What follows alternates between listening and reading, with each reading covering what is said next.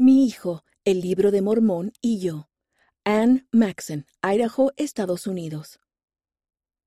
Así como el Salvador ministró y enseñó a uno por uno, Él nos ayuda a enseñar a nuestros hijos uno por uno.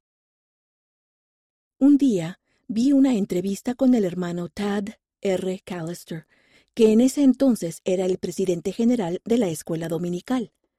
Mientras tomaba notas, tuve una impresión sobre la manera de sanar la relación con mi hijo John. Tuve la impresión de que debíamos leer todo el libro de Mormón juntos antes de su bautismo seis meses después.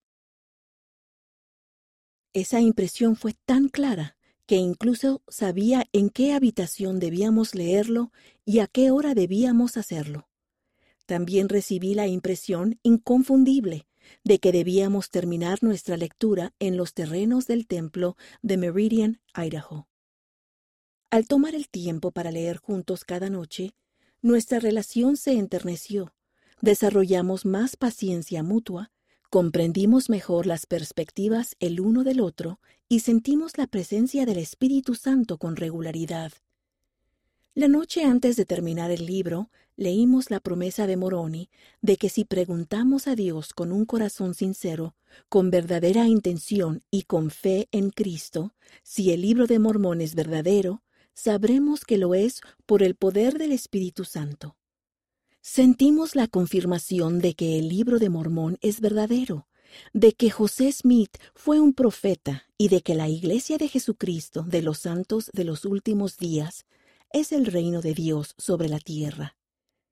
Al día siguiente, nos sentamos en un banco en los terrenos del templo, contemplamos la estatua del ángel Moroni y leímos de nuevo su testimonio final.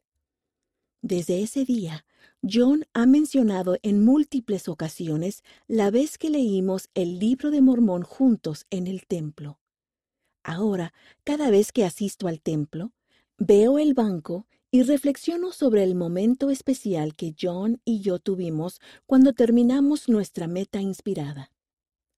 El presidente Henry B. Eyring, segundo consejero de la primera presidencia, dijo, De modo que un padre o una madre sabios entenderán que la oportunidad reside en guiar a cada hijo y a sí mismos a aceptar más plenamente la invitación del Señor de venir a Él. Creo que hay importancia en la frase cada hijo. Así como el Salvador ministró y enseñó a uno por uno, Él nos ayuda a enseñar a nuestros hijos uno por uno. La dirección espiritual que recibí para leer con John me mostró que el Señor conoce a mis hijos mejor que yo. Sé que si escucho y sigo su consejo, Él me dará orientación sobre cómo puedo ayudar a dirigir y guiar a cada uno de mis hijos a regresar a Él.